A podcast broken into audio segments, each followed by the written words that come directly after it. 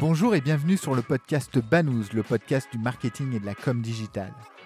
Banous est un podcast sans sponsoring qui ne repose que sur l'intérêt que l'on porte à nos invités. Seul ou à plusieurs, nous essayons d'approfondir avec un invité un sujet digital de manière pratique et totalement agnostique. N'oubliez pas, votre aide nous est précieuse. En likant, en partageant, en mettant 5 étoiles sur iTunes, vous nous aidez à développer ce side project. Bonne écoute.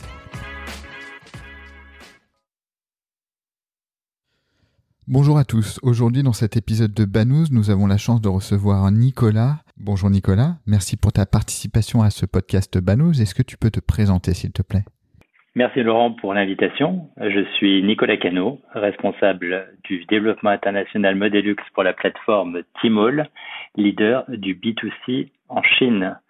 Euh, j'ai rejoint le groupe Alibaba depuis trois ans, basé à Paris, afin de déployer la plateforme luxe de Tmall, Luxury Pavilion, dédiée aux marques premium et luxe.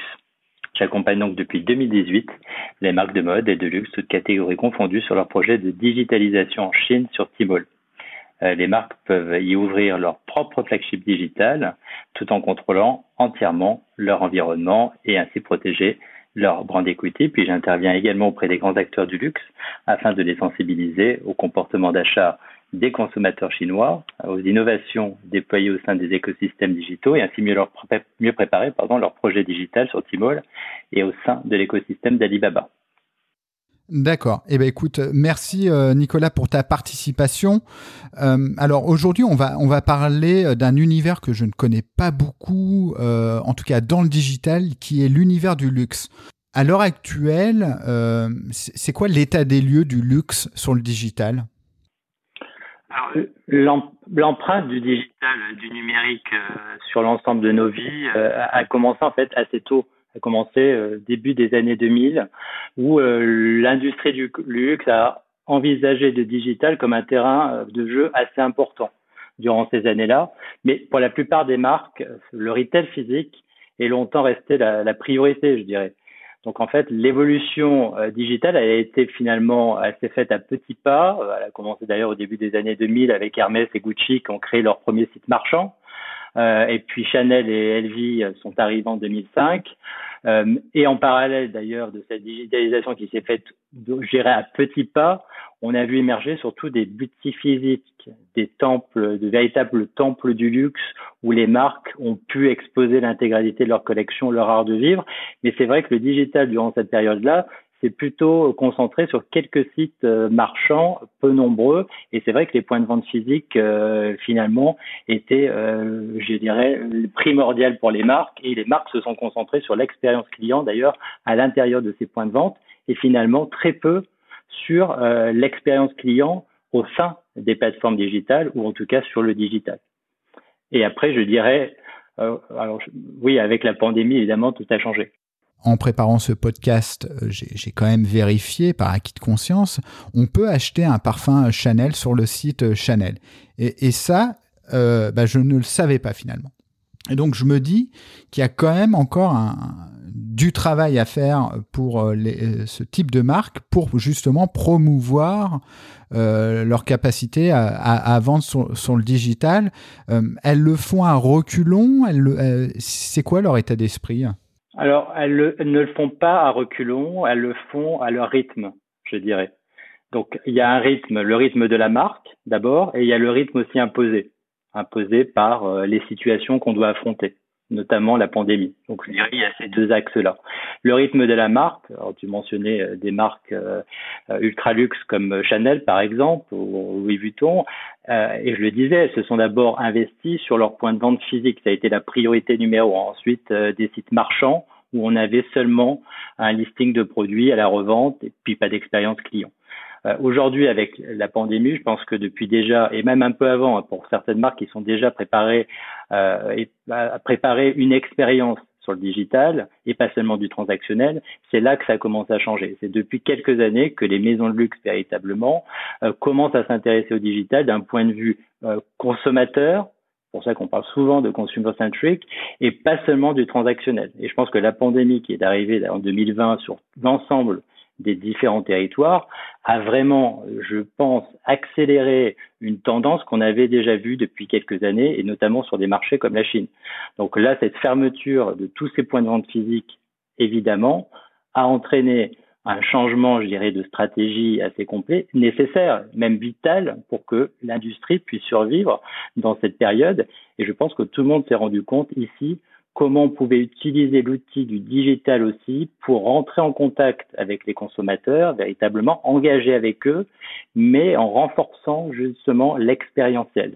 Et donc, c'est vrai que cette période a été un accélérateur sur le e-commerce, mais qui était déjà une tendance engagés dans les années précédentes, et pas seulement d'ailleurs sur les sites marchands de marques. Tu mentionnais qu'on pouvait trouver des produits en effet sur le site comme site Chanel, mais beaucoup de marques avaient déjà commencé à investir la sphère du digital également sur d'autres plateformes, alors sur Tmall en Chine, donc depuis déjà euh, quelques années, depuis 2017.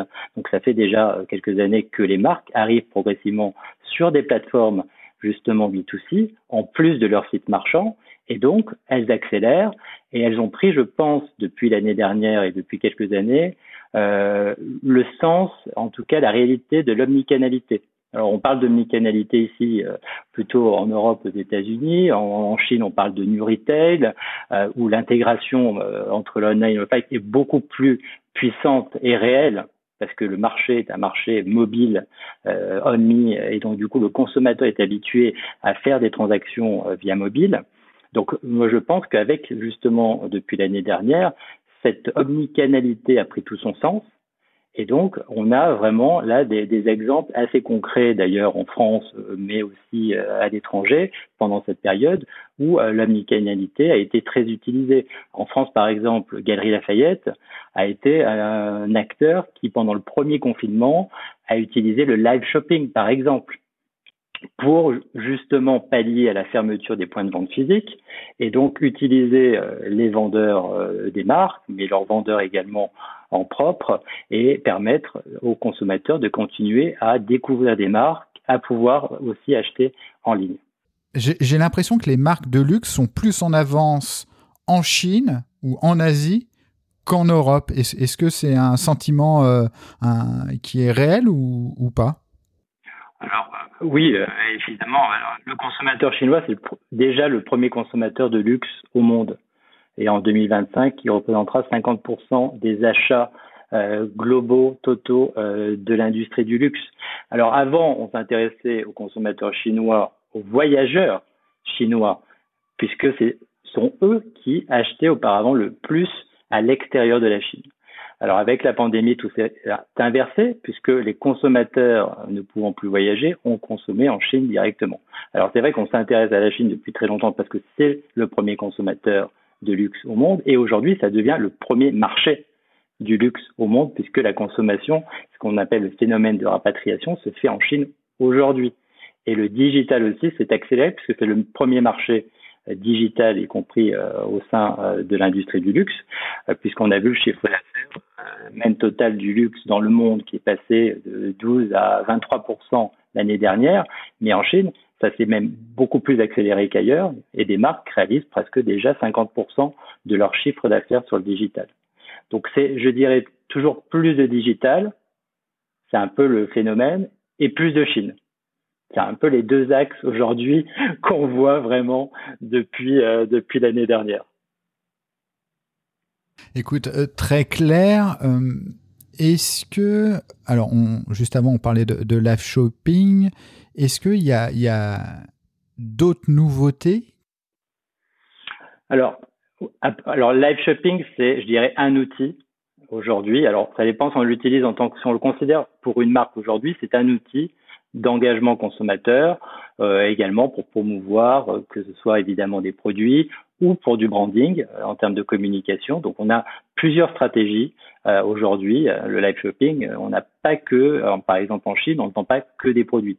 On peut aussi vendre, si je peux me permettre, des expériences.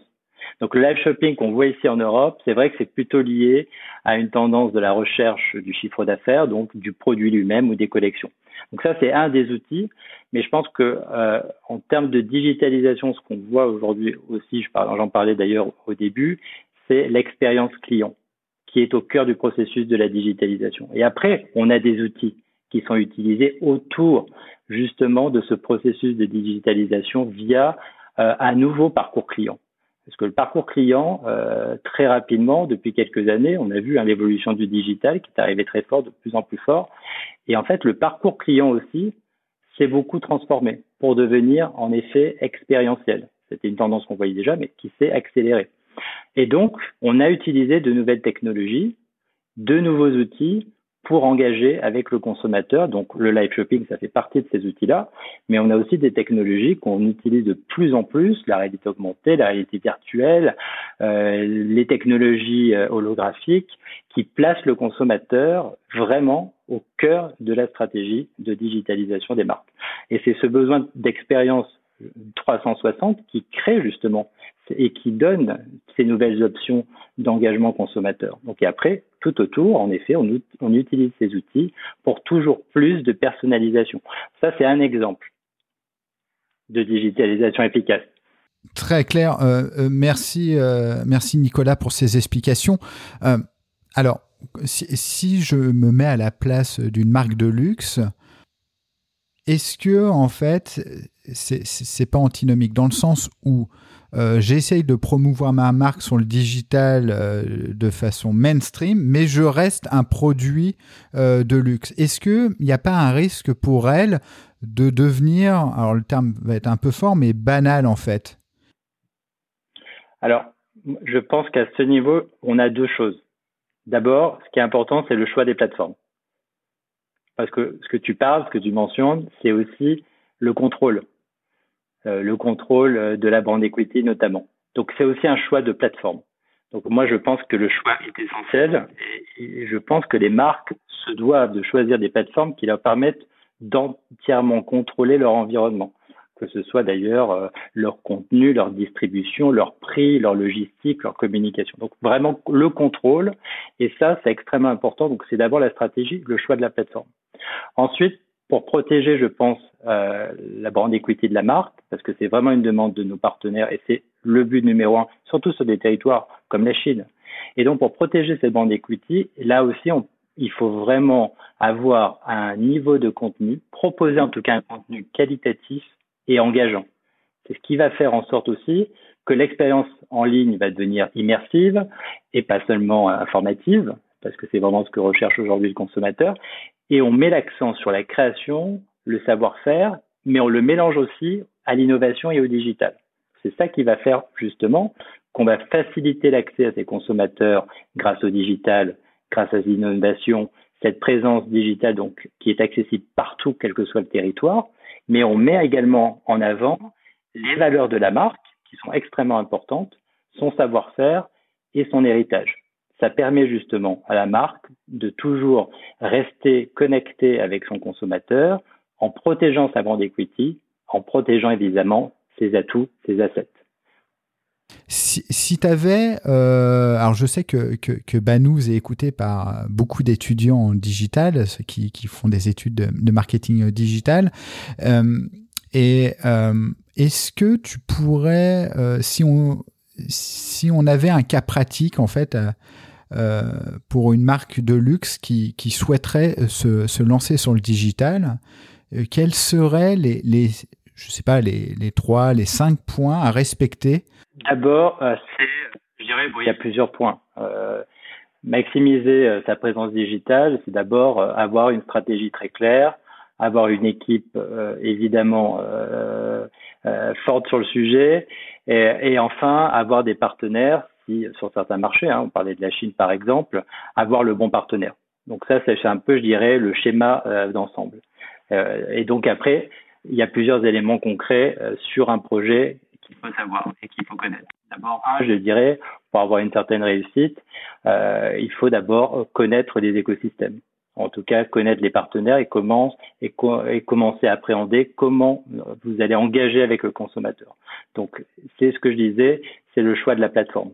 C'est-à-dire, vous allez arriver sur une plateforme, comment vous allez engager avec le consommateur et euh, quels, ont, quels vont être les freins ou pas, ou s'il y en a d'ailleurs, euh, avec euh, justement cet engagement consommateur. Donc le choix des partenaires, des plateformes notamment, c'est très important pour certains marchés comme la Chine, vous avez besoin d'un partenaire aussi opérationnel pour pouvoir justement travailler sur une plateforme telle que Tmall. Et donc, ça nécessite là aussi pas seulement une connaissance du marché, des écosystèmes, etc., mais une connaissance évidemment de ses partenaires, et en tout cas un choix qui va être décisif dans la réussite, le succès d'un euh, projet, par exemple, sur un map flagship sur, sur Tmall. Et ensuite, je dirais connaître euh, vos consommateurs. Parce que du coup, votre stratégie, elle dépend clairement de la connaissance que vous allez avoir et donc, évidemment, la digitalisation va vous permettre d'accélérer cette connaissance, d'améliorer cette connaissance, surtout sur des marchés où vous avez accès à des datas complètes. Mais en tout cas, connaître ses consommateurs, ça fait partie de cette stratégie. Et donc, il faut savoir à quelles audiences vous allez euh, justement communiquer et engager. Et si vous ne connaissez pas déjà, vous n'avez pas cette stratégie d'audience clairement définie, ça va être très compliqué d'arriver sur un marché ultra compétitif. Donc ça aussi, c'est très important. Et enfin, dernier point, euh, le contenu. J'ai beaucoup parlé du contenu de marque qui est déployé et je pense que c'est valide pour l'ensemble des territoires. Les contenus que vous allez mettre en avant doivent être des contenus, alors évidemment qualitatifs, mais variés, beaucoup de contenus vidéo, parce qu'il faut parler aux plus jeunes, donc là aussi, les Gen Z adorent le contenu vidéo, mais également les millennials. Donc en général, les jeunes générations donc recherchent ce type de contenu, des interactions, des innovations. Donc là aussi, le type de contenu et d'interaction ou d'innovation que vous allez apporter, ça va être très important. il ne faut pas oublier aussi que vous mettez du contenu toujours en pensant à la marque, aux valeurs de la marque. Ne jamais oublier ce que vous êtes, ce que vous représentez, ce que la marque représente et donc ça aussi, le savoir-faire, euh, l'héritage, c'est quelque chose qu'il ne faut jamais oublier pour ne pas se perdre dans la masse euh, sur un marché, sur des marchés d'ailleurs, qui sont ultra compétitifs aujourd'hui. D'accord, alors euh, je, comprends bien. Merci pour ce, partage d'informations. Ouais, il est évident qu'une entreprise de luxe va, va quand bien même elle utiliserait euh, le net pour euh, promouvoir euh, ses produits, elle va pas se mettre à, faire de l'emailing de masse et de l'affiliation avec des bons de réduction et utiliser tous les leviers qu'un retailer classique pourrait, utiliser. Écoute, je, juste, je, saute du coq à l'âne, mais, par pure curiosité, Alibaba, vous, êtes combien en, en France? Alors en France, on est un peu moins d'une cinquantaine de personnes aujourd'hui. Euh, donc le bureau, on a fêté le cinquième anniversaire du bureau Alibaba France euh, en fin d'année dernière.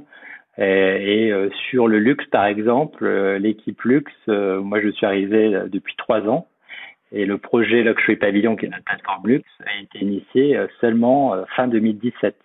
Donc auparavant, on n'avait pas de, de, marque, en tout cas, ou très peu de marques de maisons de luxe sur Tmall, par exemple. Donc vous voyez, c'est un projet qui a initié finalement très tard. Et le Bureau France aussi, la globalisation, c'est vraiment à l'extérieur de la Chine, la présence d'Alibaba à l'extérieur de la Chine, finalement, cette globalisation a initié depuis seulement cinq ans. Donc finalement, depuis euh, très peu de temps pour un groupe qui a plus de 20 ans aujourd'hui. Alors ça paraît peu et beaucoup à la fois, mais en même temps, euh, pour un groupe qui génère euh, plus d'un trillion de, US dollars de, volume d'affaires, ça paraît finalement très très peu. Donc on est une petite équipe euh, sur plusieurs business units. moi sur le B2C sur Tmall, mais on a également d'autres représentants sur Alipay, sur le cloud, sur AliExpress, sur d'autres plateformes de voyage, Fliggy. Donc on a la chance en France, sur le bureau France en tout cas, d'avoir plusieurs business units qui travaillent ensemble, qui collaborent avec des partenaires en France. Alors, pour la plupart, on accompagne ces marques sur la Chine, mais pour d'autres, on a aussi des marchands chinois qu'on accompagne également sur euh, l'Europe et sur l'étranger. C'est notamment le but d'AliExpress ou, euh, de plateformes B2B comme euh, Alibaba.com.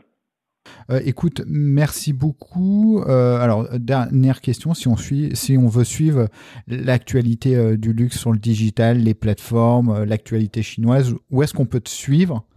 Alors, vous pouvez me suivre sur LinkedIn. En général, j'essaie de poster le maximum d'informations. Nous avons également le LinkedIn et Twitter également de Alibaba Europe depuis peu d'ailleurs, mais ce qui est très intéressant. Vous pouvez suivre également, il y a du contenu très intéressant sur Alizila banous.com qui est euh, notre média où nous postons énormément de contenu, notamment, et donc qui permet de suivre l'actu euh, digital et pas que d'ailleurs sur euh, sur la Chine et sur notre écosystème, très intéressant.